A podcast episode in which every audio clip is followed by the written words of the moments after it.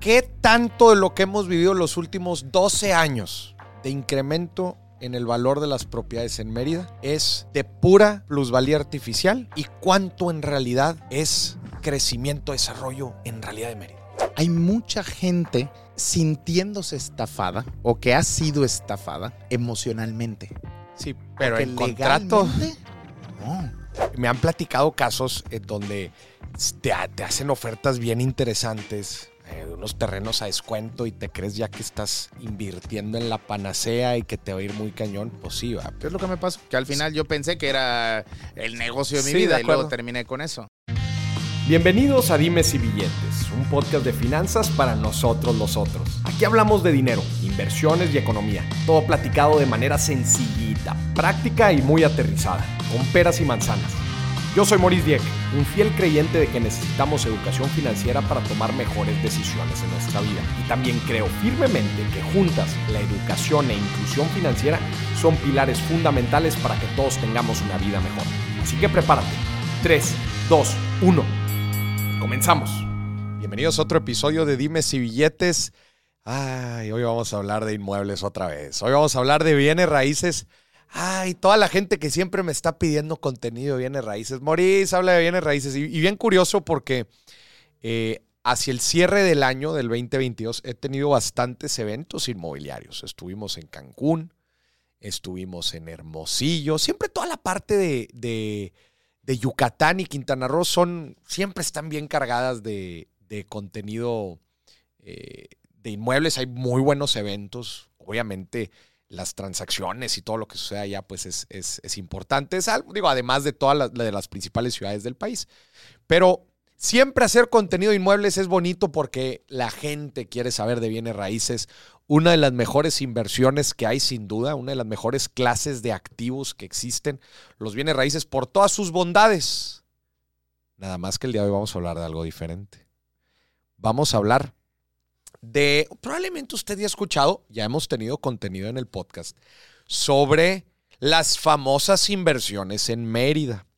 Si usted tiene tantito pie adentro en el tema de las inversiones, ha platicado con amigos, en general como que se ha, se ha acercado un poco al tema de las inversiones, seguramente ya salió en su conversación las inversiones en Mérida, especialmente inmobiliarias. Ya tenemos otros episodios en donde empezamos a indagar sobre el tema, pero está tan chingón el tema que hoy le vamos a dar una segunda pasada. Y para eso tenemos aquí a mi buen amigo Jerry Medina, que él es asesor e inversionista. Mi Jerry, ¿cómo estás? Bienvenido. Encantado, amigo, de poder estar acá eh, en este espacio, sobre todo también compartiendo, justo como lo dijiste. Yo creo que ahorita Mérida está de FOMO, pero también dentro de esta parte creo que también han- están sucediendo cosas que los inversionistas es bueno que sepan, que es- eso es lo que queremos platicar aquí, sobre todo eh, en los episodios pasados que has hablado del tema de inmuebles, del tema sobre todo de Mérida. Creo que es ahí donde encontramos la oportunidad de justo hablar un poquito de lo que venimos haciendo desde hace ya tres años ahí en el estado de Yucatán. Vamos a meter el dedo en la llaga. Vamos a hablar fraudes inmobiliarios en Mérida. ¿Cómo detectarlos? Y sobre todo, cómo invertir bien. Es correcto. cómo invertir bien. Ahorita, me, ahorita tú dijiste algo. FOMO. Creo yo que las inversiones de FOMO son lo peor que podemos hacer. Porque el FOMO, este miedo a quedarse fuera de una buena oportunidad, nos lleva a tomar decisiones sesgadas, irracionales, sin un correcto análisis, nos lleva a hacer decisiones de impulso. Y yo creo que las inversiones de impulso es lo peor que podemos hacer. Y es que, ¿sabes qué sucede? Que siento que Mérida hoy por hoy está creciendo. Diferentes factores, los que ya se han hablado. Que si seguridad, calidad de vida. ¿Por qué, es, ¿Por qué la gente quiere invertir en Mérida?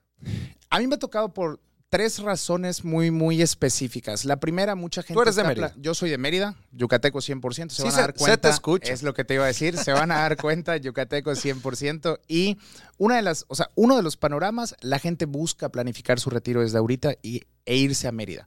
En Mérida hay cosas Como patrimonio, o sea, no tanto Sí, como inversión, es sino es, correcto. güey, me voy a ir a vivir allá en algún momento. Es que te voy a decir algo, por ejemplo, yo ahorita que venía llegando eh, acá a Monterrey, y eso es algo que nosotros los yucatecos a lo mejor no lo tenemos tan normalizados. pasé a una cadena, a un Oxxo, y veo que tiene una, pues, o sea, como que para poder cerrarlo, tiene una reja para Como poder una reja cerrarlo. metálica. Oye, eso en Yucatán no sucede. Un Oxxo con algo para cerrar. Los Oxxos son 24/7, pero a lo mejor por diferentes temas, el contexto en el que se vive. En Yucatán yo voy por a la algún- seguridad que se vive en Mérida. En Yucatán yo lo hago mucho en mis redes sociales para mis inversionistas. Agarro y lo dejo para probar el tema de seguridad y no solo decir Yucatán es seguro, dejo mis cosas, mi computadora en el Starbucks, en la parte de fuera y me voy, entro, pido un café, regreso y siga ahí. Y no le dije a nadie, échale el ojo ni nada. Entonces, hay diferentes factores que han hecho a Mérida como el, el lugar para empezar a invertir. Eh, eh, ese ha sido el plan, el plan de retiro. Plan de retiro, ir, irse queremos. a retirar allá, expatriados también de, de otros lados de- del Es mundo. correcto. Sí. Se quieren ir a vivir también ahí. La seguridad. El otro punto eh, es inversión. Ahí sí es mucho el quiero hacer crecer mi dinero. O sea, tengo un dinero, eh, no lo estoy invirtiendo, lo tengo en el colchón, lo tengo, este, pues ahora sí que asentado en otro lado que no me está produciendo nada. Y pues sabemos mucho, los- sobre todo los que consumimos tu contenido, el tema de la inflación y lo demás, quiero hacer algo. Y pues obviamente hay mucha gente que busca esas oportunidades de invertir. Es de los lugares más atractivos en México para invertir en bienes raíces. Sí, ¿Sí? o sea, sí. Yo, sí. O sea, sí está en los lugares de más alta plusvalía. Sí, pero es que ahí te va, porque tú tocaste algo al principio. Sí, siempre y cuando vayas a un buen lugar. ¿A qué me refiero? El FOMO. Mucha gente quiere entrarle. Estoy seguro, y a lo mejor parte de tu audiencia, alguien ha escuchado que un primo, un amigo ya invirtió en Yucatán o quiere hacerlo. A nivel nacional, eh, hoy por hoy internacional. El problema está en que en qué tipo de terreno y en qué tipo de lugar están invirtiendo. ¿Me explico? O sea, pero lo que voy es, antes de meternos a eso, o sea, sí está dando los retornos. sí. Sí los está dando. Solo a ver, que- échate unos porcentajes así, de en los últimos 10 años, porcentaje promedio, Para, más o menos. para que te des una idea, de alguna manera ha ido en la media, a lo mejor en los últimos estudios ha estado entre un 12, en Yucatán ha estado entre un 16%. De pura plusvalía. Sí. Tú vas a Yucatán y vas a ver desarrollo, o sea, desarrolladores que te van a decir que 200% con avalúos bancarios y lo demás. A mí me gusta siempre estar dentro de un panorama conservador y sobre todo lo que de alguna manera también esté dando. O sea, porque no le podemos venir a decir al inversionista, oye, mira, pues sí, tu retorno ya tiene 100% de retorno, 50% en seis meses, porque sabemos a lo mejor que eso viene, era lo que platicábamos antes, eso viene a lo mejor de una lista cero del desarrollador, Claro. más que del tema de la plusvalía como tal. Lo que me decíamos de la plusvalía Exacto. artificial, que, para que la- para los que no sepan, la plusvalía artificial es cuando la plusvalía o el aumento de valor de una propiedad no se debe necesariamente a las condiciones mismas del mercado, ¿no? Porque construyeron un hospital al lado, porque construyeron una carretera, sino porque el desarrollador en su plan financiero de comercialización ya lo tiene establecido que cada, por decir algo, 10 unidades le va a subir un 10% al valor. Exacto, de hecho a veces lo manejan por unidades o, por ejemplo, ahorita que estamos justo también en el diplomado ya en media estudiando mucho el tema del desarrollo inmobiliario, lo meten por unidades o por metros cuadrados para saber cómo va a ir creciendo. Por metros cuadrados eh, Vendidos. Vendidos, vendidos. Exacto. Entonces, eh, yo lo que, yo muchas veces, como a, a la comunidad de inversionistas a la que tengo el honor de servir, mucho de lo que le les hablo es que es una plusvalía controlada y una plusvalía activa. Les dije, ojo, necesito que ustedes se enfoquen en que ahorita donde están entrando a invertir es una plusvalía controlada. A lo que, la, la parte Eh, de los desarrolladores. La controlada la artificial. Exacto. Que la, la controlan los La desarrolladores, controlan los desde la conceptualización del desarrollo, ya saben cuánto va a subir. Y, ajá, ¿y la otra? Y no, la otra le menciono la activa, que ahí ya van determinados factores externos que al final es como que el desarrollador suelta el desarrollo Ya. y ahora sí, lo que vaya pasando alrededor es lo que te va a dar de alguna manera el tema del crecimiento. Eso es como que la parte que... Te voy a hacer una pregunta, Irene. ¿Qué tanto de lo que hemos vivido los últimos 12 años de incremento en el valor de las propiedades en Mérida? Aviéntate así un, un- un supuesto. ¿Qué porcentaje es de pura plusvalía artificial y cuánto en realidad es crecimiento, desarrollo en realidad de Mérida? Pues mira, es que realmente en el tema de la, de la plusvalía artificial Mérida, Yucatán se encuentra en una fase de comercialización, en una fase de preventa. Pues lleva así ya rato. Sí, no, no, no, por eso a, eso me refiero. Si tuviéramos que entre un 100% muy probablemente, a lo mejor estaríamos hablando de un 60, 70% se debe al tema de la fase de comercialización. De las de transacción. Exactamente. O sea, exacto. De hecho, justo eh, con colegas eh, dentro de, de AMPI, de, de asociaciones en donde platican, muchas veces también sienten algunos precios un poco más altos, me explico, de lo que normalmente el mercado daría. Y sobre todo también que en Yucatán eh, suceden cosas muy particulares alrededor de, del resto de la República. Ejemplo, al día de hoy, cuando tú vas a vender tu propiedad, puede ser que tú la quieras vender a 600 mil pesos, pero tienes que solicitar un avalúo. Entonces, en ese avalúo que la autoridad lo hace, el gobierno del estado lo hace, probablemente salga que no, espérate, tu propiedad no vale 600 mil, vale 800, un millón dice, espérate. Entonces las transacciones empiezan a ser por lo que marca el avalúo, del gobierno.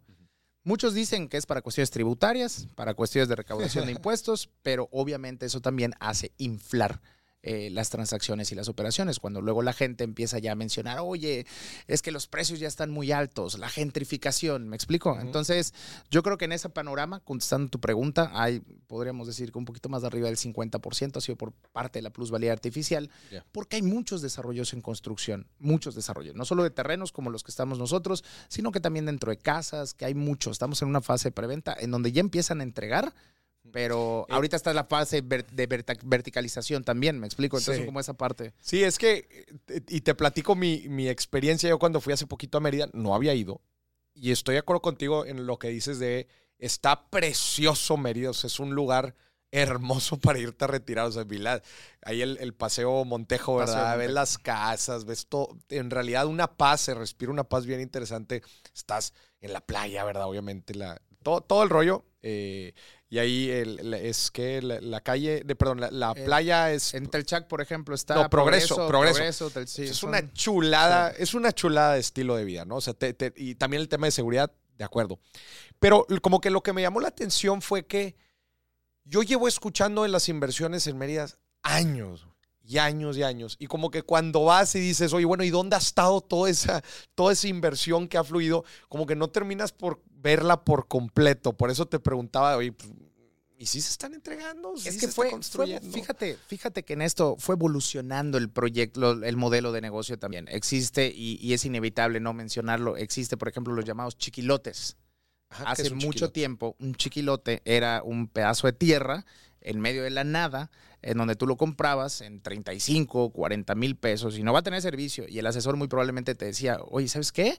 Este terreno, la mancha urbana va a llegar ahí, vas a ganar un chorro de plusvalía. Y era como de, ah, ok. Entonces lo utilizaban más como instrumento de inversión.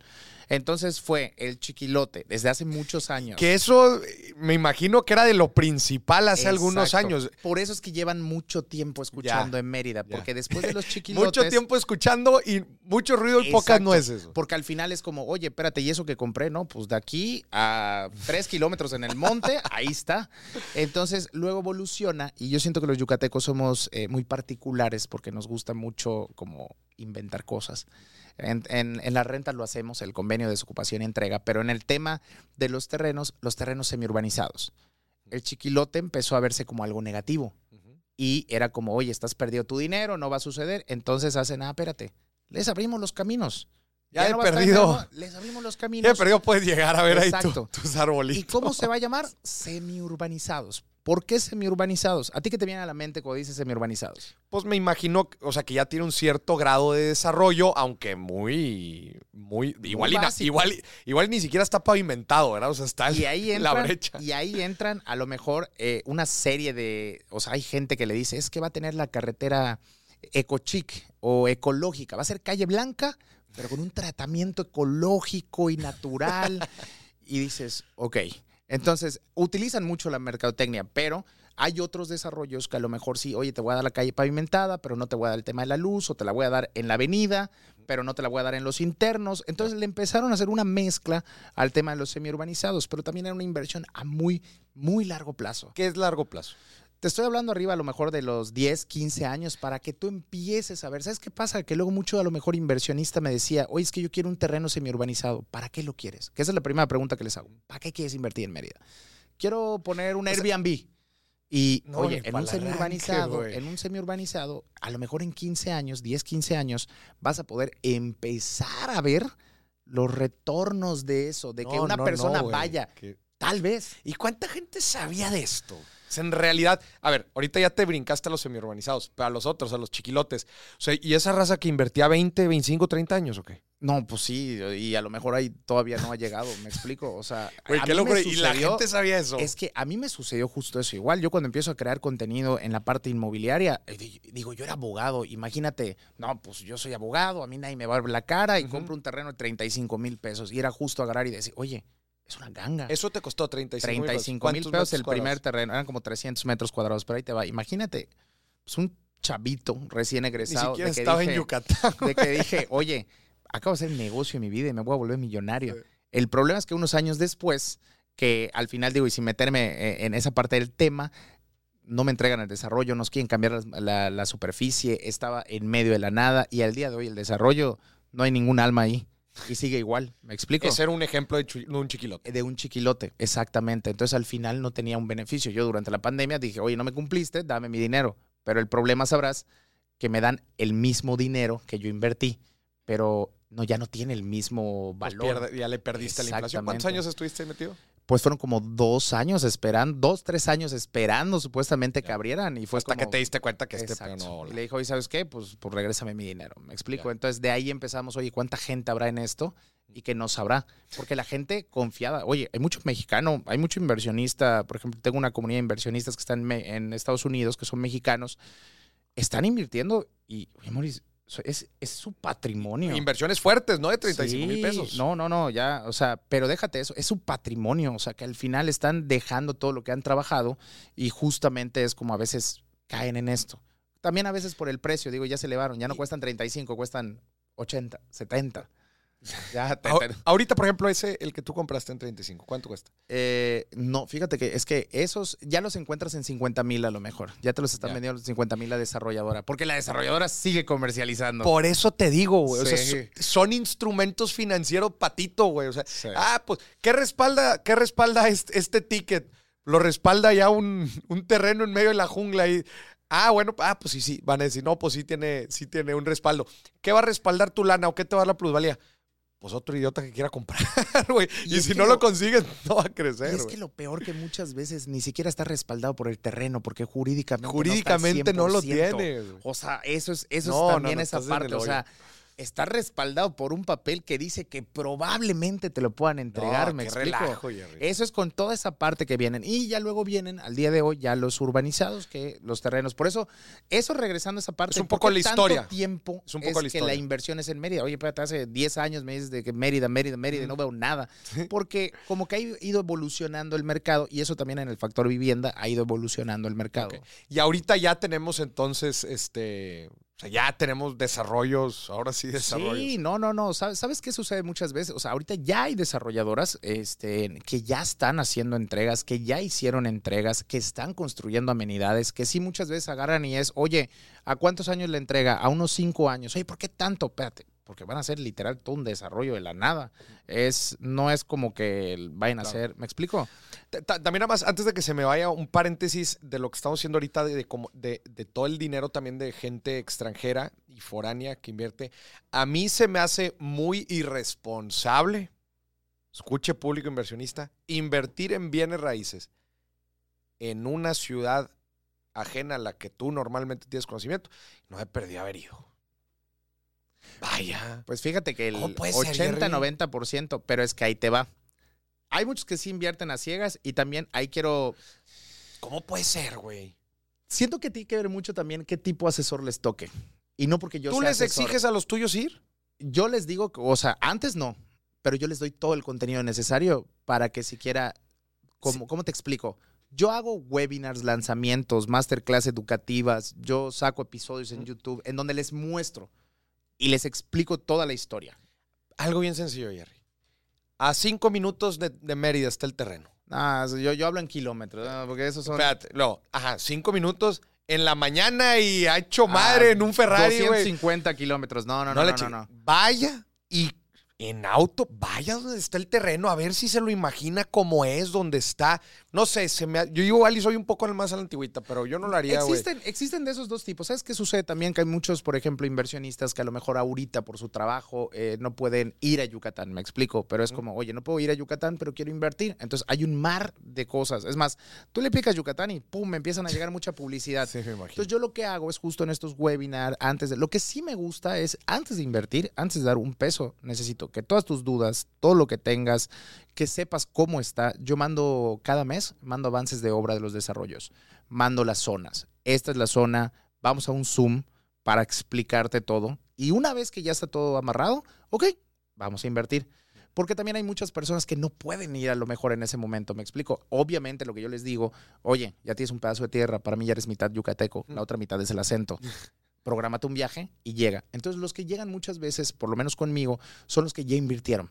Entonces, sí llegan unos otros, como dices, de oye, pues, pues está todo bonito, empezamos a hablar desde a distancia y lo voy a ver para poder invertir. También llegan, pero en un 80% no han ido No han ido.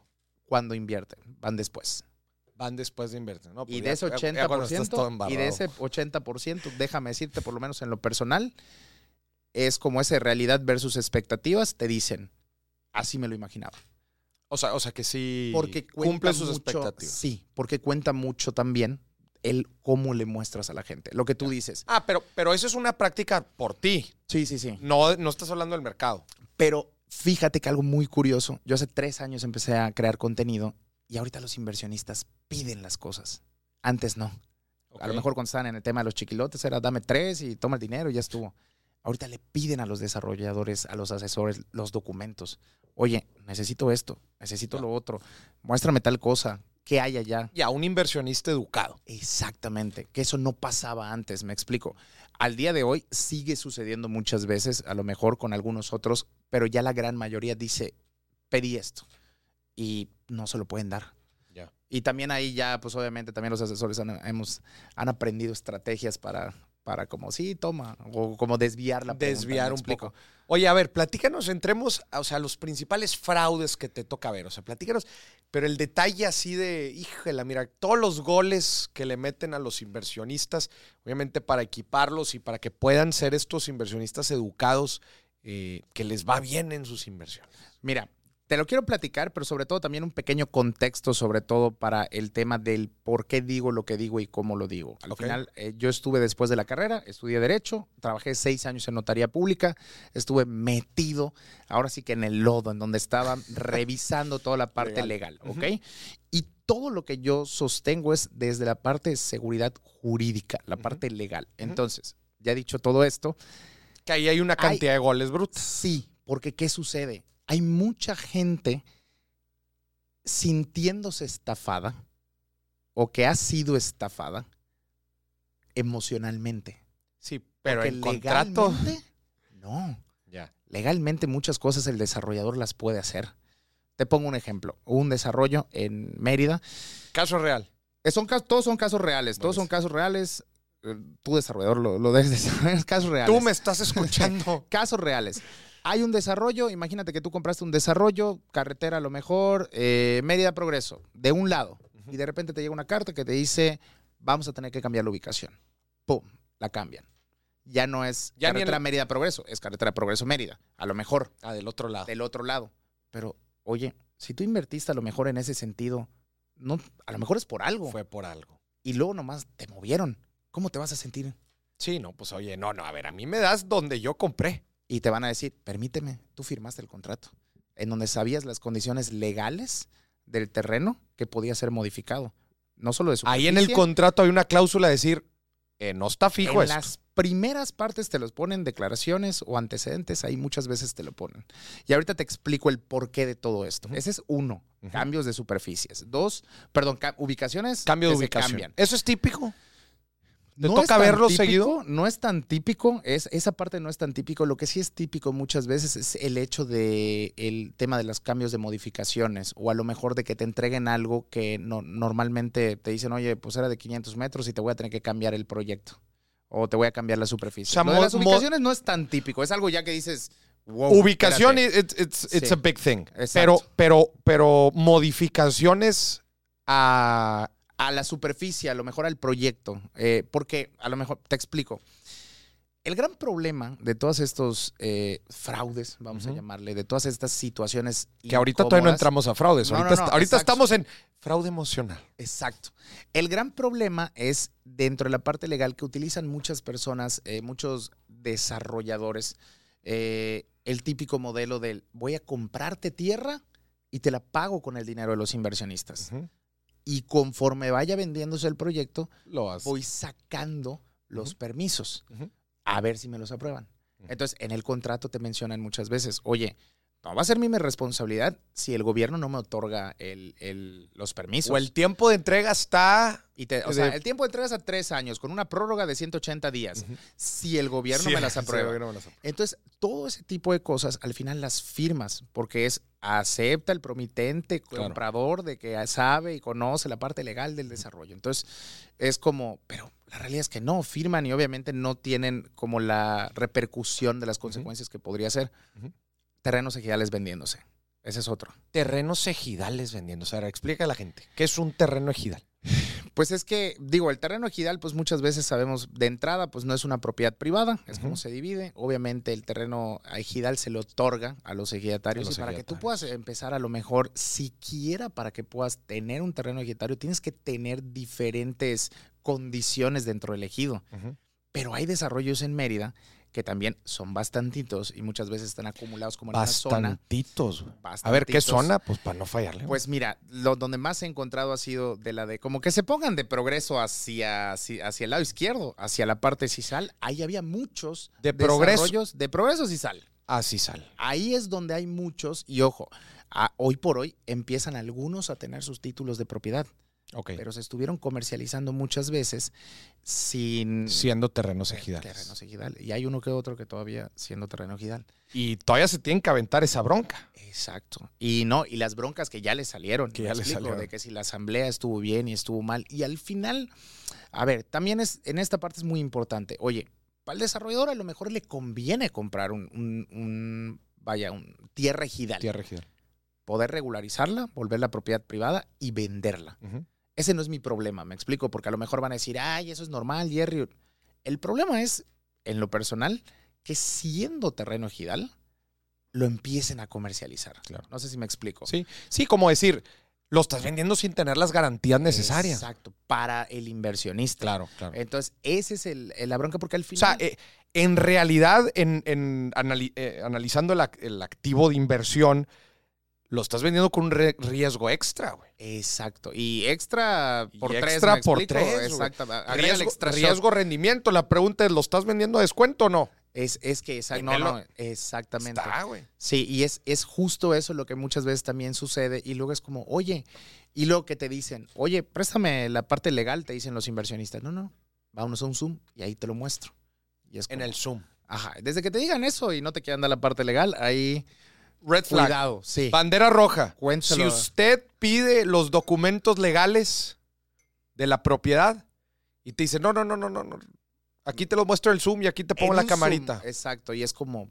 Bandera roja. Exacto. Porque al final, digo, ojo, hay documentos, me ha tocado luego inversionistas que me dicen, oye, pero necesito el comprobante domiciliario del apoderado legal y su acta de matrimonio. Le dije, espérate, hay documentos que sí te puedo dar sin ningún problema y hay otros documentos que como que te excediste tantito. Pero el que literal te nieguen algo, ahí es una red flag también, porque algo tiene. Oye, nada más regresándonos al, al fraude emocional. O sea, estabas mencionando la parte de las modificaciones. ¿Qué modificaciones sí son normales y cuáles no? Pues mira, O es ahorita que decías- ninguna, ninguna debería ser normal, pero normal de que esté sucediendo ahí. Ha habido cambios de, de ubicación del desarrollo, porque al final del día hubo algún tema con la tierra y se tuvo que cambiar. Lo, lo O cambiamos. no se podía hacer a lo mejor algo, porque también hay ventas solo de tierra. Que construyas es otro rollo. Claro. Que puedas construir es otro rollo. Y el tema del cambio a lo mejor de superficies del proyecto. Del proyecto original, del render bonito que yo te estaba vendiendo, no me lo aprobaron le- o le metí más. Le metí de a más, veces- A veces, claro. le di- a veces agarran, no, pues es que mejor esta área Oh, verde, incluso- tres terrenos más. Sí, o estos acabados, este, no, pues no, siempre no, Es este va a ser otro. Es correcto. Las Entonces, configuraciones, incluso. Sí, sobre todo también centrándonos mucho al tema, esto normalmente en el tema de vivienda tal vez no pasa tanto, en el de vivienda ya lista para habitar, casa, habitación, donde sucede mucho es en el tema de los terrenos, que ahí es donde pueden, a veces hacen magia, pero termina siendo este fraude emocional porque desde el contrato te lo dice. Ahí Ahí, está. no te, ahí no te, no te mienten ellos. Estaba Tú lo firmaste, Tú cabrón. lo firmaste y pues te aguantas por ¿Qué otras cláusulas ponen de fraudes emocionales? Mira, eh, de entrada cuando lees el, el contrato, la garantía de la inversión muchas veces va a ser el tema de la promesa de compra-venta. Ujú. ¿Por qué? Porque pues al final del día es como, en las casas, en un crédito es una hipoteca. En estos son créditos directos, donde no necesitas aval, no necesitas absolutamente nada, una promesa de compra-venta. Si tú al principio ves promesa, la, la peor que he leído ha sido promesa de unión, división y compraventa. Ah, cabrón. O sea, para, te están prometiendo tres operaciones, pero ya te están vendiendo la tierra. Que todavía no es de ellos, que tu terrenito jurídicamente no existe, y hacen la promesa. Al final, Maurice, el papel aguanta lo que le pongas. Lo que le ponga. Entonces, obviamente, desde ahí es estar consciente. Y cuando tú vas leyendo, eh, me tocó igual, hace poco un cliente, revisamos una promesa de compraventa. Yo lo que les pido a los inversionistas cuando llegan, a ver, pásame, pásame la promesa de compraventa para echarle un ojo a buen cubero. Y ahí te dice, oye, este, el, el desarrollo se llevará a cabo en esta tierra, se solicitará, si ves mucha palabra futuro, Futuro. también es como muy probablemente no está al 100%. Y aquí la, el objetivo es que tu terreno jurídicamente exista. No sé si me explico. Ujú. Entonces son como esos escenarios que normalmente tenemos que cuidar dentro de la promesa de compra-venta, que es un primer filtro. Posterior, ya agarramos y vamos pidiendo, pues ahora sí como que el resto de la documentación. Mm, Que no dejemos que nos manden 48 permisos y 30 mil cosas, me explico, que sea como, no, espérate. Primero dame la promesa, vamos a revisarla, dame el documento de división o lo demás, pero primero hacer un primer filtro en todos los desarrollos. Ya. Sí. Con- y, y el documento principal, como dices, es la promesa. de. Exactamente, porque ahí te cuenta la historia. La promesa de compraventa te cuenta la historia de lo que está sucediendo con la tierra, con el desarrollador y qué es lo que va a hacer. Mm. Y obviamente cuando a ti como inversionista te ven informado, es como, ah, ok. Ya empieza. es- exacto. puedes Tienes que saber mandando. qué preguntas hacer, ¿verdad? Exactamente. Porque al final, te repito, muchas veces como te preguntan, eh, o pregúntame, oye, ¿esto está listo para escriturar? Pregúntamelo. ¿Está listo para escriturar? Claro, cuando termines de pagar tu terreno en 36 meses, va a estar listo para escriturar. No te contesté tu pregunta. Mm. Te la dibujé Te la dibujé. y así muchas veces hacen. Entonces muchas veces, no, no, no. Si yo te pago ahorita, Me ¿está lo listo pudieras para escriturar ahorita en caliente. Y ahí es como te van a decir, "Eh, eh, eh, eh, no. Pero por eso te doy créditos y me explico. Mm, sí. Entonces son esos pequeños hacks que muchas veces le andamos diciendo a los inversionistas para que puedan preguntar, Para que puedan saber. Porque al final, pues obviamente yo diría, oye, pues yo encantado que a mí me compren en todos los desarrollos que Mm. tengo, pero al final también sé que no tengo para todos Mm. y que hay gente que quiere invertir en otros lados. Entonces Claro. les damos herramientas. Herramientas para que puedan elegir bien. Oye, a ver, ¿qué otros goles nos pueden meter en la promesa de compraventa? Eh, dentro de la promesa de compraventa, básicamente es revisar los antecedentes para ver si ya jurídicamente existe el terreno. El terreno. Es decir, ya tienen su oficio de división, ya tienen su escritura de división Escritura de o división. constitución del régimen en condominio. Y el otro, más que goles, es como esas alertas, Alertas. que puedes revisar. Muchas veces se describe el terreno, la superficie del terreno. O sea, que puedan ver el terreno, oye, Que efectivamente es cuánto el- de superficie tiene, porque a veces te ponen el tablaje, pero te ponen 160 hectáreas. A menos que vayas a comprar las 160 hectáreas, pues realmente es, te están hablando de todo el terreno todo el donde se terreno. va a desarrollar Claro. el proyecto. no específicamente de lo que tú estás comprando. Exacto. Y al final, pues también dentro del tema de las cláusulas, ya desde eso yo siempre le paro. Cuando me mandan la promesa de compraventa y reviso eso y ya detecté que te están hablando a futuro, que te están hablando que se puede modificar la superficie, que te están hablando de que probablemente se los den. Y el tema del tablaje. Del ya tablaje. es como- Esas son alertitas que Sí. si tú las ves dices, ay, Esas son pequeñas cosas para que sepas que si tú vas a invertir ahí, Mm. jurídicamente hay un riesgo. Ajá, no, no, hay, no hay certeza. Exacto. ¿verdad? No tienen la certeza, hay un riesgo. Es un volado al aire. Un volado. Y al final dirán, bueno, pues las inversiones son de riesgo, sí, pero pues también hay riesgos También que se pueden evaluar. minimizar. Claro, y también pues ya de- estás a, a expensas del desarrollador. Exacto. Pero ahí te van, porque luego imagínate que encuentras desarrolladores con ese tipo de cosas, pero también existen otros desarrollos que jurídicamente ya tienen todo listo. Mm. Que también, yo, yo muchas veces eh, busco, obviamente, y eso me pasa con, con el tema de, la- de las redes sociales, busco agarrar y decirles, oigan, ahí están las herramientas para que se cuiden, para que eviten estafas. Pero también muchas veces es cómo asegurarme de que mi inversión pues es segura, es legal. Esa es la pregunta que siempre me hacen. ¿Cómo, saber que mi terreno es legal? Y no, no se trata de que sea ilegal o no, sino se trata de que jurídicamente ya existe Ya ese existe. terreno. El proyecto ya no pueda ser modificado. Ese render, ese dibujito bonito de Ahí un chorro quedó. de terrenos, ya está. Mm. No hay manera. Y, y en la promesa de compra-venta es bu- buscar asegurarnos también de elementos como el tema de la urbanización o de lo que te estoy prometiendo. Del, de la, exactamente. Por eso se llama la promesa. Son como esos dos lados. Ya. ¿Qué onda con las ventas dobles? Eh, pues fíjate que eso siento que muchas veces, bueno, en lo personal no es algo tan común el tema de las ventas dobles cuando se trata de desarrolladoras. Eso sí tengo que mencionarlo. Eso se trata más como cuando son particulares. Particulares terrenitos. Pero porque pasa Sí, mucho. sí, no, o no, sea, no. que no le están comprando a la desarrolladora y que, oye, resulta que el terreno te lo está vendiendo ahí cualquier persona. Y Que de el hecho, exacto, que de hecho muchas veces es justo también, bueno, una de las preguntas que me han hecho, que es, oye, ¿y cómo sé que, que no me van a vender dos veces el terreno, o me lo van a vender a mí, me lo van, a- se lo van a Exacto. vender a otra persona? Jurídicamente, eso yo siempre les menciono, de hecho, en los contratos, cuando estamos hablando de los terrenos bien, al Ujú, 100, de que tu terreno jurídicamente ya existe, lo compras en una preventa, pero inclusive te ponen el plano catastral. O sea, ya está identificado el tema del terreno con una desarrolladora. Con un particular hay un poco más de riesgo que puedan tener una venta doble porque no tienes ni siquiera como un control en cuanto a saber si, si ya lo vendió anteriormente. Exacto. ¿Me explico? O sea, a mí me ha pasado también inversionistas que agarran a dos asesores, a, a mí a lo mejor a otro asesor, y al otro asesor, cuando me aparta conmigo, agarra y le dice, oye, ¿me puedes mostrar la disponibilidad de Ajá. este desarrollo? Y se la manda. Y es como de, ah, Jerry, ya vi que está apartado mi terreno. Ya, y yo, ya, ya. pues sí, porque al Un final de eh, dentro de una desarrolladora, pues se trabaja con muchos procesos. ¿me y entonces, ¿qué, qué, qué herramientas le daríamos a la gente para no caer en este tipo de estafas así de ventas dobles? Pues en este caso, yo la mayor recomendación es que si vas a invertir, inviertas dentro de lo que viene siendo un desarrollo. Eh, ahora, oye Jerry, yo quiero, porque yo quiero, no me gusta estar dentro de un desarrollo, yo quiero algo particular, pues sí, al final es como estar de la mano con un abogado para poder revisar toda la parte jurídica, me explico.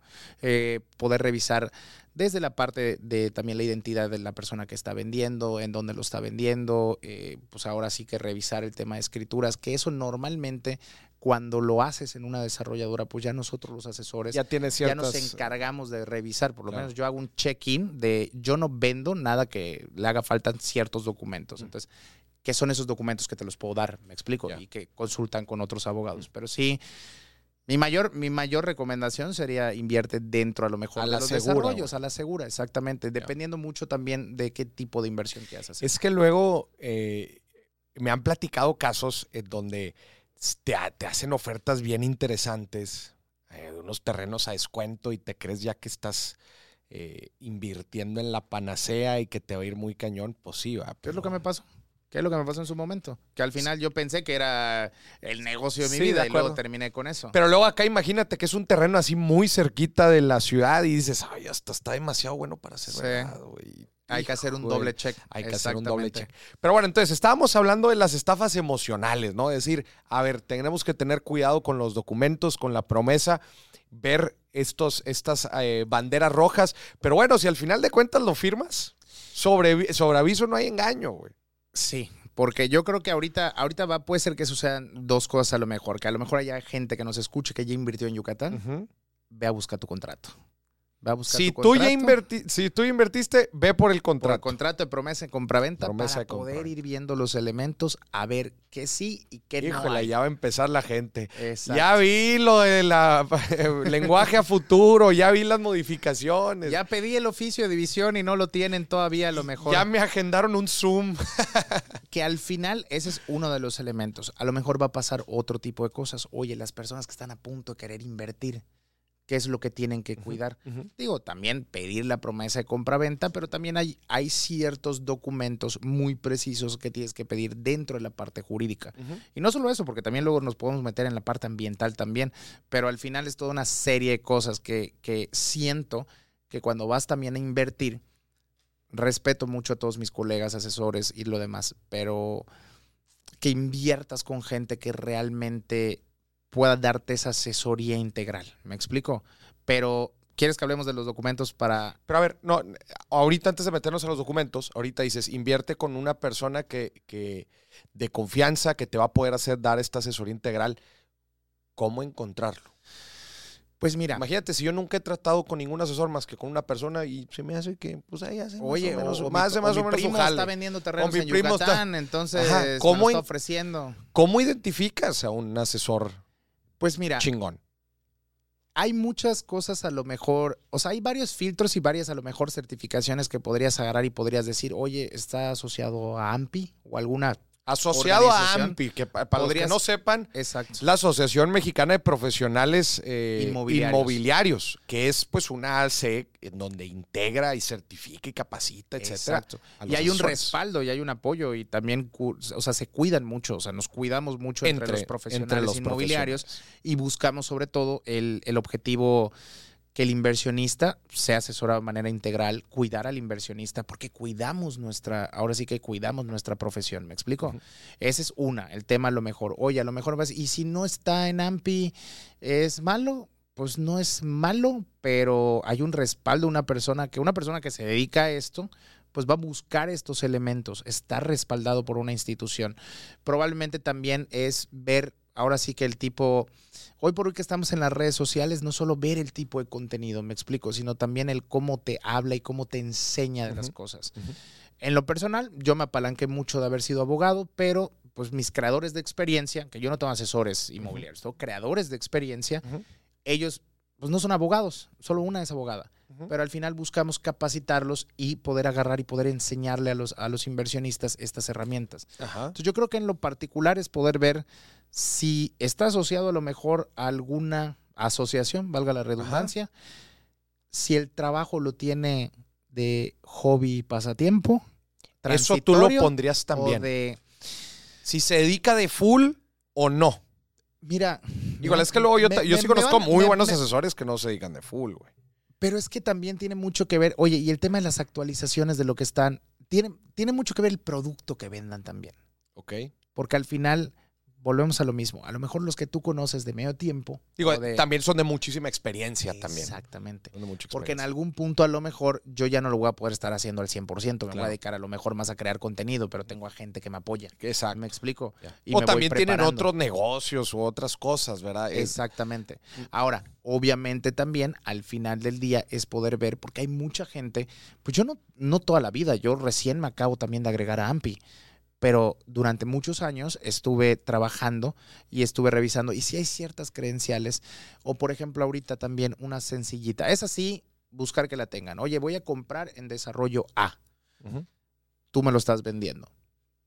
Acredítame que pues eres un, au- un autorizado por esa desarrolladora. De perdido Para- que la desarroll- desarrolladora te tiene a ti como, Exacto. como asesor eh, registrado para vender. Es más, si quieres ahorita esa parte de los que de alguna manera nos odiaron de, oye, pero hay 80% que no están en AMPI, bueno, que la desarrolladora ya te dio alguna autorización, que yo sepa que si bien es cierto no trabajas de interno en la desarrolladora, estás acreditado para poder comercializar esos terrenos. Hablemos de eso. Las desarrolladoras tienen un registro de qué asesores están comercializando sus unidades. Sí. Todas. Por lo menos todas con las que yo trabajo, sí. Pero a lo que voy es, es, es una práctica normal. No es de que, ay, a ver, y pues se van pasando ahí los catálogos o lo que tú quieras y. ¿No? Es, es una práctica que debería ser normal, te repito. Hay, hay desarrolladores a lo mejor que no tienen conocimiento de esta parte hasta que se los van pidiendo los asesores. Ok. Pero ¿qué es lo que sucede? Que luego a lo mejor también, y eso es lo que sucede mucho con los terrenos de Yucatán, que agarran y es, imagínate, yo metí a mi hermanito, luego metí a lo mejor a mi mamá, a mi tía, a mi abuelito, y ellos meten a cinco y me meten a más y a más y a más y a más. Y a lo mejor en la cadena alimenticia, el que te está vendiendo un terreno es el tío del amigo, del tío, del sobrino, de... Es que a eso no iba. Ajá, eso iba. Por eso, por ejemplo, en, en- es buscar, por eso te decía, es buscar mucho, porque en lo personal, aún meta a un asesor online, aún meta a una persona que quiere iniciar, Está protegido por la marca personal, está protegido por el Team Jerry Medina. Ya, El Team Jerry Medina, tú puedes consultar en las desarrolladoras, está autorizado. ¿Me explico? ok, Entonces, pero no, no lo hacemos como si fuera un catálogo de... ya. De, ok, "Oye, ok. te Sí, sí, sí, no, ¿cuánto son, son va?" más bien como equipos eh, o grupos. Exacto. Ok, entonces esa es otra forma también, nada más Sí. revisar que, que el asesor esté acreditado por este, la desarrolladora. Sí, porque a lo mejor te van a decir, oye, espérate, estoy en proceso de AMPI, no lo he hecho por alguna sí, razón, sí, claro. algo lo demás. Ok, tampoco vamos a satanizar esa parte. Claro. Ok, muéstrame la de la desarrolladora o la de la... Ah, ok, Ok. esa a lo mejor es más accesible porque para poder comercializarlo tuviste a lo mejor que ingresarte, llenar una solicitud, me explico.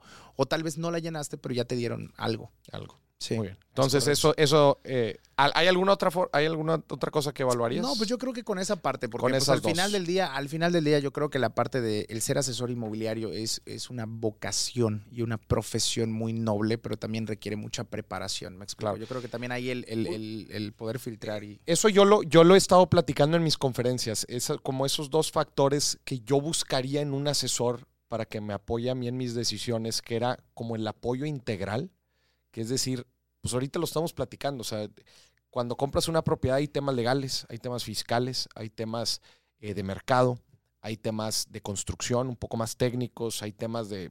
eh, pues, todo esto es, es un- es integral.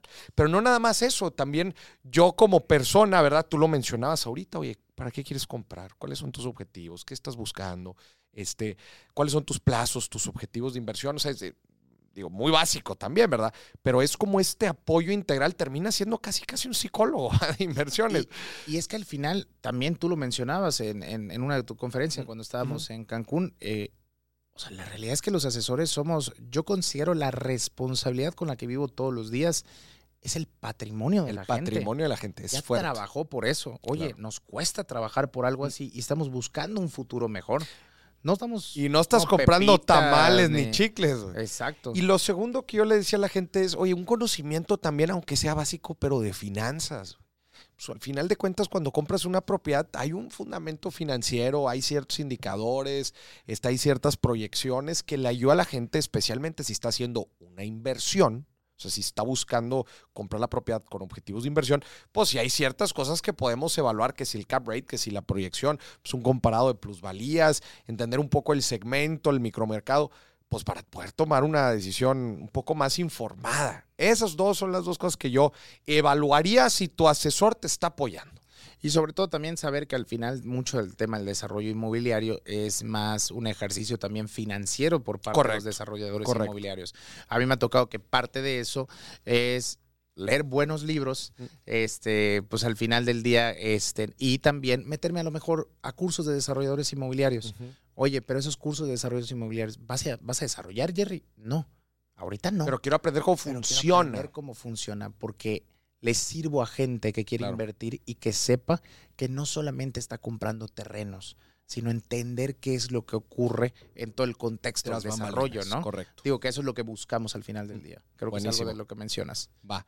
No, buenísimo. Entonces, pues ahorita hemos estado hablando un poco del contexto de, de el trato con los asesores. Hemos estado hablando de algunos goles o, alertas que hay que tener al momento de firmar. Me gustaría también que, ahora entremos a platicar como de lo que te ha tocado ver en el mercado, qué tenemos que tener cuidado. Este, ya no ahora sí estafas emocionales, sino sino eh, esquemas quizás que te ha tocado ver y que la gente tiene que tener cuidado. Y obviamente hablar también de los que lo están haciendo bien y cómo identificarlos. Ok, eh, creo que es más que nada como el tema de a lo mejor el tipo de desarrollos que podríamos encontrar. Eh, esa, esa parte a lo mejor te refieres. ¿Qué es, lo, ¿Qué es lo que sucede? Que al final también una de las cosas, si tú terminas hoy de escuchar este episodio, de ver este episodio, creo que una de las cosas que me gustaría a lo mejor es que puedas entender que hay diferentes tipos de terrenos, por así decirlo, o de Ujú. desarrollos en los cuales te puedes meter, que no por 80 mil pesos o porque sea la oferta más barata,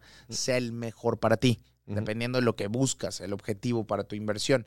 Entonces, en este caso, una de las cosas que vamos a poder encontrar es el tema de los terrenos semiurbanizados, que es lo que hablábamos al principio, que muchas veces estés consciente de que es algo que muy probablemente sea a una como que a una larga distancia el tema de la inversión. Ese es uno. Dos, ahí te va.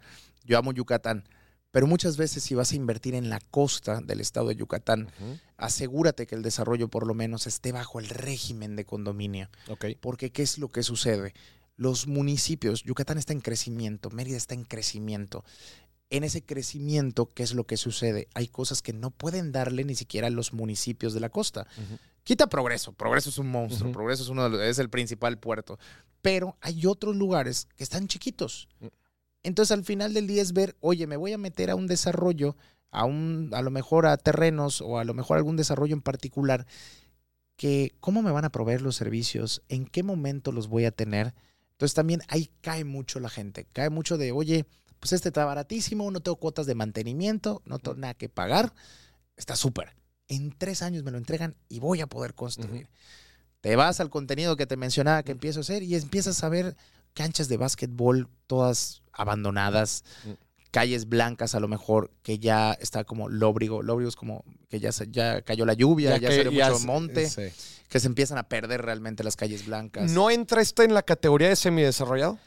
Sí, muchas veces de semiurbanizado, Semiurbanizado. pero es lo que te decía, después de semiurbanizado, ¿qué tipo de semiurbanizado es? Ya. Porque cuando hay un régimen en condominio, a lo mejor ahí sí te va a asegurar un crecimiento, Un crecimiento. paulatino, porque hay un régimen de condominio, cuotas de mantenimiento, hay unos estatutos, me explico, e incluso Y hay una los- or- forma de organizarse. Exacto. Y también con los urbanizados, porque hay, hay urbanizados que te los van a entregar y no es lo mismo que te entreguen a lo mejor un... Cuando te entregan un desarrollo que no tiene régimen en condominio, tienes que donarle al municipio las calles, las vialidades, las, vialidades. de uso común. Pero el municipio también te las puede rechazar. Mm. Oye, espérate, yo no puedo, yo no puedo con eso, Mm. no las quiero. ¿Y qué sucede? ¿Me explico? Luego también ha habido ahorita cuestiones de Que desarrolladores. incomunicado todo el desarrollo. Te- No, y déjate, no avanza. ¿Quién no va? avanza, claro. Si hay inversionistas que a veces me han preguntado, oye, ¿y, y hay internet ahí ahorita? Y yo, "Pe- pe- espérate, estamos en preventa, Sí, me explico. Entonces, sí, sí, imagínate ese tipo de lugares, que creo que eso es como lo que tenemos que cuidar mucho. Los elementos en cuanto a qué tipo de terreno vamos a entrar. Mm. Si queremos a lo mejor uno semiurbanizado, uno urbanizado, de no caer a lo mejor en estos, oye, terrenos que te ponen un riego de asfalto que te dicen ya está listo para construir, pero sale un árbol en medio, de la, en medio de la carretera que dices no es viable, me explico. Claro. Entonces, ese tipo de cosas y obviamente también soportar el tema de los servicios, cómo me los van a dar, bajo qué figura jurídica y poder ver dónde estamos invirtiendo. Yo creo que esa es una de las... ¿Cómo, da, cómo poder eh, evaluar este- estas cosas que nos estás diciendo? Eh, entramos a lo que me fascina mucho, que primero, yo siempre les digo, la parte jurídica, ¿ok? Antes de que te enamores del render, si hay ruleta rusa, si hay montaña rusa y cuánta cosa, porque hay, hay renders muy bonitos. Antes de que te enamores de eso, vete hacia el terreno jurídicamente existe. Y ahí te va. Existen esos desarrollos.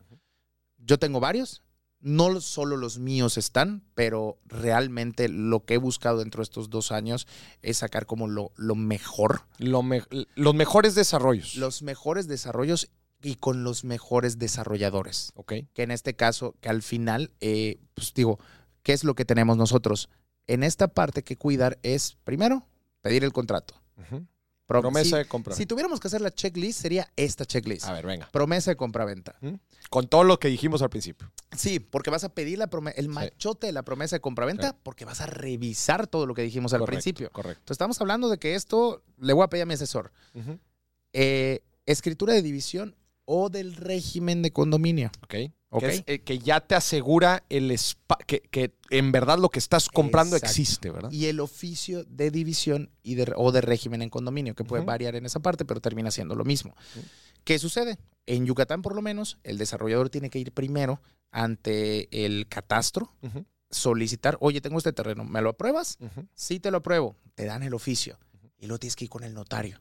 Oye, me firmas, o sea, vamos a firmar esta escritura y ahí con el notario el acto ya nace, el terreno jurídicamente nace. Vale. Hay algo en el Código Civil en el estado de Yucatán que se llama actos constitutivos, de que cuando tú firmas, es.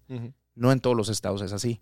Entonces, básicamente esos tres documentos de un inicio tienes que pedir para que podamos saber si jurídicamente tu terreno va a existir. Va a existir. Y obviamente también que en la promesa de compraventa estén los elementos como el tema de urbanización, a lo mejor que te mencionen esa parte de urbanización, que te mencionen qué es lo que va a tener, que te pongan la ficha, la ficha técnica. El contrato de la promesa de compraventa es desde la página 1 Mm. hasta el final. No intentemos sacar, a veces me sacan un parrafito de la cláusula. Y es como de, mira, es que leí esto de qué, espérate, tenemos que leer Tenemos todo que el leer todo el contexto de la promesa de compraventa, Ujú. exacto. Con esos tres documentos podemos saber si jurídicamente el desarrollo por lo menos ya va en buen camino. Va en buen Con camino. eso creo que podemos iniciar para poder saber, oye, vamos a invertir de una manera segura, que por lo menos no me vayan a modificar o no me vayan a decir luego que no se pudo hacer el Claro. desarrollo. Y, y- y dices que estos documentos te los entreguen. Sí, claro. Es que, y al final, ojo, porque, y eso mismo, o sea, que los puedan dar. O sea, te los tienen que dar. Te los por lo que menos, por lo menos yo los doy. Mm. Y, y hay muchos, digo, que al final hay muchos también asesores que probablemente trabajen con las desarrolladoras que, con las que yo trabajo, que también se los pueden dar sin ningún problema. Es como que tú me pides, oye, dame esto, toma. Si no te lo dan, Mm. es donde decíamos, aguas. ¿Por qué no? Me imagino que podemos eh, evitarnos goles y problemas de cajón partiendo de la desarrolladora. Sí, O definitivamente. sea, s- hay prácticas, ¿verdad? Hay prácticas, hay desarrolladoras que lo manejan todo al pie de la letra como debe ser. eh, y la verdad es que se vuelve muy bonito también encontrar desarrolladoras de confianza porque pues igual y no vas a comprar nada más una propiedad, después vas a hacer diferentes inversiones en tu vida y como dices, cuando te queda bien alguien, al final de cuentas las inversiones, lo sabes, es un tema de confianza. es correcto. ¿no? Entonces, cuando una desarrolladora, desarrolladora hace bien las cosas, todo, nos podemos evitar todos los goles que, que estamos. Digo, nunca está de más, ¿verdad? Volverlos a revisar y estarlos constantemente evaluando.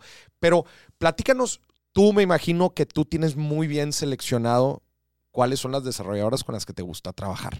Es correcto. Y sobre todo también el por qué me gusta trabajar con, con la desarrolladora. Pues O que te quitas muchos problemas. Sí, que al final yo creo que esta parte es lo que mencionábamos. Bueno, tú, tú digo, al final eh, en muchas cosas considero un mentor porque he leído y he estado en, en cursos tuyos Muchas desde el inicio, pero al final el construir una marca personal es algo que trabajas todos los días y que al final, pues para que digas todo lo que dices es porque nos andamos preparando. Claro. No es para que luego se nos vaya cayendo. Entonces, eso hace que busquemos a los mejores Mm. de lo que estamos.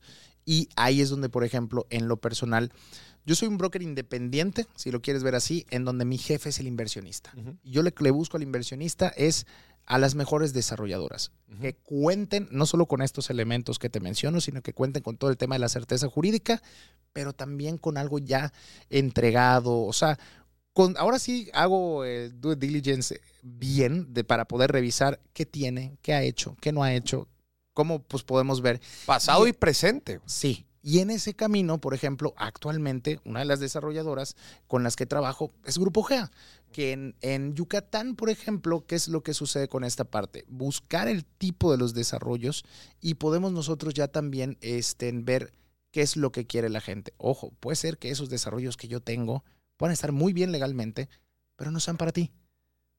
Porque lo primero que te voy a preguntar es, ¿para qué lo quieres? Lo que hablábamos ahorita de la asesoría integral. Exacto. Pero al final poder saber que dentro de los parámetros o de los desarrollos es que ya cuentan con la parte jurídica, cuentan incluso con la parte ambiental y sobre todo también con la certeza de que puedo llegar y puedo decirte, aquí está lo que estamos construyendo, esto es lo que se está llevando a cabo y esto es lo que vas a conseguir.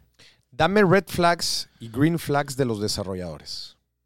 ¿De, to- de, de todos o de lo, con, los que, con los que tengo también? No, pues me imagino que lo- los que tienes tienen más green flags que red flags. Sí, que, que exacto, porque al final... Pero platícame de las dos. O sea, quiero que la gente sepa identificar si es que actualmente o en el futuro va a trabajar con alguien que se va a meter con problemas. Este. Y también que sepa identificar buenas prácticas de los desarrolladores. Y sobre todo que apoyemos a que la cultura se voltee también, Siempre. que era como lo que decíamos. Sí, sí, exacto. o sea, que, que se profesionalice el medio, 100%. Es correcto. Mira, en primer lugar, pues yo podría decir el tema de la red flag, desarrolladores que a lo mejor son desarrolladores, los, los, los new desarrolladores, los, los que literales quieren hacer una, dos, dos desarrollos de literal, oye, quiero una tierra. Oye, en los venderla". últimos dos años, este, levantaste la piedra y salieron desarrolladores como locos. güey. Yo por eso, yo O sea, hoy, hoy todo el día respeto a los desarrolladores por lo que hacen. Hoy por hoy, por eso te digo, oye, he tomado cursos también con grandes mentores, con Brando, con Gus, pero yo todavía no voy a desarrollar. ¿Por qué? Porque, oye, es, es- es algo serio. O sea, Sí, sí, porque sí. al final del día tú impactas el lugar, le das valor, creas una comunidad y ahí va a haber gente. Pero como tú dices, así como asesores inmobiliarios, también han habido desarrolladores. Y creo que una de las red flags es el hecho también de, no tanto qué desarrollos tiene, pero sobre todo qué tipo de desarrollo está haciendo. A ver. O sea, que al final es, por ejemplo, vamos a poner que Juanito Pérez está haciendo a lo mejor su primer desarrollo. Oye, ¿cuál es tu desarrollo?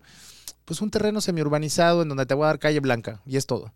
Y es como, oye, pues no le estás Muy agregando poco valor, agregado. Te estás yendo por el modelo de negocio y sacar lana. Me explico como el instrumento de... Ya de entradita, el producto que ofrecen habla mucho de la. Exactamente. Oye, a lo mejor también no tienes la oportunidad de ir a Mérida, pero por ejemplo, el tema de ver la- la- la- las oficinas, quiénes son también.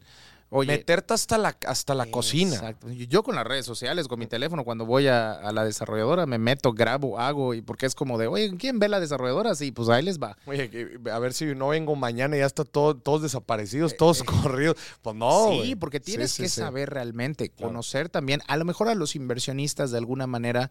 O sea, yo con los desarrolladores eh, agarro y siempre como platico, los conozco y los exhibo. No, ojo, exhibir no en mala forma, sino los exhibo, los muestro Los, también. con mis muest- los expones a los inversionistas para que vean también porque que él, es el desarrollador. que no es Jerry Medina vendiendo cualquier cosa ahí en un render, ¿va? No, y que al final sepan que nos metemos a la casa para saber qué es lo que está conceptualizando, cómo es lo que está. Cuando viene un desarrollador y me dice, Jerry, tengo un desarrollo, te voy a dar la mayor comisión que tengas. Desde ahí es como, no, muchas gracias. Porque no es como esa parte lo que nos interese. Probablemente son personas que quieren nada más terminar un desarrollo y ya está, irse. Entonces, yo creo que una de esas red flags es la experiencia, cuántos desarrollos, a lo mejor, eh, oye, la, el soporte que tienen también, o sea, la infra- la- no solo la infraestructura, sino que también el soporte en cuanto a qué tan robustos están. Ya ¿A el qué- a tema qué de te los refieres con robustos? En cuanto a la parte también de, a lo mejor son una oficina chiquita de tres personas que nada más están ahí intentándole ser el, el desarrollador o de alguna manera ya tienen toda una estructura y un soporte, ¿me explico? Que eso también los da, eh, dentro de lo que decías, la experiencia en tiempo. ¿va? O Sí, sea, claro. Que tengan, que tengan un buen track record, que ya hayan entregado cosas, que las hayan entregado en tiempo y forma. Que yo les digo, oye, tan sencillo como hablar con un ex cliente. Sí. Cotorreate un ex cliente. Oye, ¿cómo te quedó el desarrollo? Bien. ¿Te entregó bien? Te- o sea, algo tan fundamental. Al- te puede ahorrar mucho. No, fíjate que, no, hombre, todo bien mal, me lo entregó bien tarde, me lo entregó como no quería, ¿no? Sí, y sobre todo también ver, como tú decías, lo que ha hecho el desarrollador, porque al final del día hay desarrolladores, por lo menos con los que trabajo, que es, se van superando todos los días, superando en el tema, eh, no, no es como superando emocionalmente, sino superando el proyecto. Oye, ya hice un proyecto de este tamaño, vamos por otro más grande. Ya. Vamos a ofrecer otro más grande, otro más grande. Sí, pero, pero vienen de varios éxitos. Exacto. Y es como de, y al final, yo digo que ya los premios son vanidad, me explico. Hay, hay desarrolladores, por ejemplo, en este caso, este, ya cuando te dan premios, oye, a la mejor desarrolladora del sureste, bueno, dices, hay algo, me explico. Es como, hay algo aquí que me da esa confianza para poder trabajar. Confianza. Exacto. Fíjate, eh, o sea, ahorita que decíamos de ir al lugar a ver el desarrollo, etcétera, también visit, como decías, visitar al desarrollador en sus oficinas, a ver, platicar con la gente.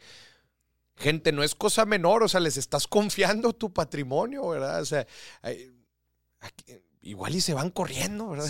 Yo por eso, por eso es una de las cosas, a pesar de que tenemos oficinas, que ahí tenemos oficinas donde está pues, toda la gente que me apoya a trabajar y todo lo demás, cuando vamos a Mérida, oye, firma de contrato, vamos a la desarrolladora para que la conozcas. Y literal es como meterse. eh, ahora sí que las personas que me apoyan en la desarrolladora siempre los meto en aprietos. Oye, ¿dónde estás? Estoy yendo a tu oficina con un cliente porque quiero que me conozca. Y al final hay, hay esa parte del apoyo porque es como que veas también. Sí, y al final creo que una de las, de las maneras, cuando ves que el desarrollador se muestra, habla y pues empieza a contar la historia también a través de nosotros que comunicamos muchas veces, pues dices, te deja más tranquilo, Te deja y hay esa confianza. Esa transparencia, ¿verdad? Que Y sobre todo la parte jurídica. Oye, ya tengo la parte jurídica, conozco al desarrollador, estoy viendo qué hace, estoy viendo cosas que está haciendo. Estoy tranquilo, Estoy puedo tranquilo. dormir en paz. Ya. Que yo creo que eso es muy importante, al día de hoy. Mi Jerry, qué, qué- qué bien nos has explicado eh, las diferentes etapas en las que se puede encontrar un desarrollo, cómo evaluar un buen desarrollador, cómo evaluar eh, la parte jurídica. Creo que les hemos dado muy buenas herramientas a la gente, este, tanto para los que ya invirtieron y puedan hacer una reevaluación de la inversión que hicieron y del trato que tienen con el desarrollador, como para la gente que ha tenido la inquietud todas- todos estos años y que igual no se ha animado a, invertir en Mérida, pues bueno, en Mérida o en cualquier otro lugar ya tiene muy buenas, muy buenas herramientas. A ver, vamos ahora a la parte de preguntas rápidas. Mi Jerry, Dímelo. dime las mejores oportunidades de inversión en Mérida hoy. Las mejores oportunidades. Yo el acento yucateco, ¿no? Pues mira, las mejores oportunidades realmente están dentro de vete por terrenos urbanizados. Ahora sí que cercanos al Urbanizados, o sea, ya- urbanizados que te vayas dentro de comunidades planeadas. Eso es muy importante. Ok, ¿qué, un- qué comunidades planeadas Comunidades son? planeadas son desarrollos que van a obtener a lo mejor un poquito más de un uso de, de suelo. Es decir, hay privadas, hay residenciales, Residencial. pero también hay algo comercial. Va a haber Que comercial sea también. prácticamente algo planificado. A eso me refiero. Oye, tiene amenidades, pero no te vayas porque tenga 40 amenidades. ¿Qué tipo de amenidades tiene y si eso hace viable? Yo te diría la respuesta a eso serían los que Jerry comercializa, pero al final, fuera de eso, porque también obviamente no. Pero, pero ya eh, urbanizados, o sea, ya, ya Sí. muy cerca de la entrega. Sí, porque al final del día, independientemente, oye, a lo mejor si me dijeras chispas, pero la parte económica todavía no tengo, se me hace, yo te diría, sí se puede, porque al final sí se puede obtener estas oportunidades que sean totalmente urbanizados dentro de comunidades planeadas y además obtener más beneficios. El tema de, oye, los costos, los descuentos directos, el que puedas tener una ganancia, puedas entrar dentro de, por ejemplo, etapas como Friends and Family, que obtenemos ahí, tú sabes, los mayores, los, los mayores rendimientos. los- entonces, todo ese tipo de cosas eh, podemos centrarnos en los terrenos urbanizados. O sea, ahorita en Yucatán hay desarrollos que están siendo comunidades planeadas, que están en buenas zonas, que tenemos la oportunidad de poder entrar. Ya. Y aviéntame las zonas. ¿Qué zonas son atractivas ahorita? Pues mira, al día de hoy, donde la, la mayor cantidad de inversión y el tema de crecimiento, hablábamos también del tema de la plusvalía que va después, la de alguna manera la que le llamo activa, me explico, el qué hay en lo externo. Hoy por hoy, entre Progreso, incluso hacia Telchac, Progreso, la parte de Xulub, Telchac, son las zonas que están creciendo. Sí. Son las zonas en donde no solamente está un desarrollador inmobiliario, sino que también hay iniciativa privada pues obviamente también metiéndole, creando pues, la, la- zona de la zona hotelera, creando proyectos inmobiliarios, creando también dentro, tú te vas a Telchac, encuentras a gente que ya lo tiene como una zona de descanso, que va creciendo el pueblo y va creciendo la zona. Yo creo que en esa zona es donde es viable y estamos a tiempo de poder entrar. Ya. Para que, haga, pa' que haga sus anotaciones, señoras y señores. Ya nos dijo aquí Jerry dónde está, dónde está la papa. Oye, pues muchísimas gracias, mi Jerry, eh, la neta, este, por todas las herramientas, toda la, toda la carnita que nos dejaste. Creo que es, nos sacamos de entrar una masterclass de, de evaluación jurídica y de factibilidad inmobiliaria. Sin duda la gente va a terminar pues con más herramientas. Tiene, hoy por hoy ya tiene más herramientas para poder tomar mejores decisiones de largo plazo que Es impacten correcto. el patrimonio, que tanto trabajamos por nuestro patrimonio. Y hay veces tan poquito le dedicamos a, a saber cómo tomar buenas decisiones. Es correcto. ¿A Muchísimas no? gracias. Claro que sí, sobre todo también que nos preguntemos eso, ¿para qué queremos invertir? Y que si nos demos ese tiempecito, al final también es trabajo de nosotros como asesores poder darles lo mejor dentro de la parte de la asesoría, pero creo que no es algo con lo que podamos estar jugando a entrar al... mucho Y- riesgo. Y si usted va a invertir en Mérida, apóyense de los buenos. ¿Dónde te pueden encontrar, Mier? Pues mira, eh, Instagram, arroba soy Jerry Medina, Soy Jerry Medina, Jerry con J, literal. doble R e Y. Jerry. Canal de YouTube. Estamos también como Jerry Medina, Bienes Raíces. Ahí tenemos herramientas. No solamente me digo, te repito, obviamente cuando menciono, oye, pues sí, invierte conmigo en mis desarrollos, pero no solamente vas a encontrar eso, vas a encontrar herramientas en donde vas a agarrar y vas a poder ver eh, cómo invertir todo lo que nos hemos echado y un poquito más. Y ahí, esas prácticamente vamos a poder encontrar. Instagram, ahí les, ahí contesto personalmente para que poder. Y tú estás enfocado en Mérida. Mérida. Si tú llegas y me Es dices, Jerry, quiero Tulum. Híjole, no soy tu Pero cono- conoces gente. Conozco, sí, sí, sí, pero yo en Mérida. ¿Qué pasa? Ajá. Como los médicos. Hay un El- médico general y un médico especialista. Decidí especializarme en la zona. Era lo que te iba a preguntar. El que mucho abarca, poco aprieta. Es correcto. Y en los bienes raíces es importante.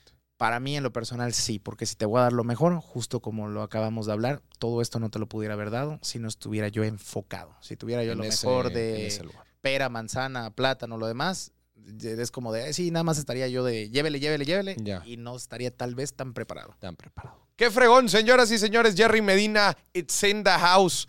Así que ya sabe, usted hoy por hoy ya puede tomar mejores decisiones inmobiliarias y le deseo mucho éxito en, en todas las inversiones que hagan eh, aquí en el futuro. Mucho éxito, Jerry. Gracias por estar aquí. Gracias a ti y hasta la próxima. Nos vemos. Bye, bye.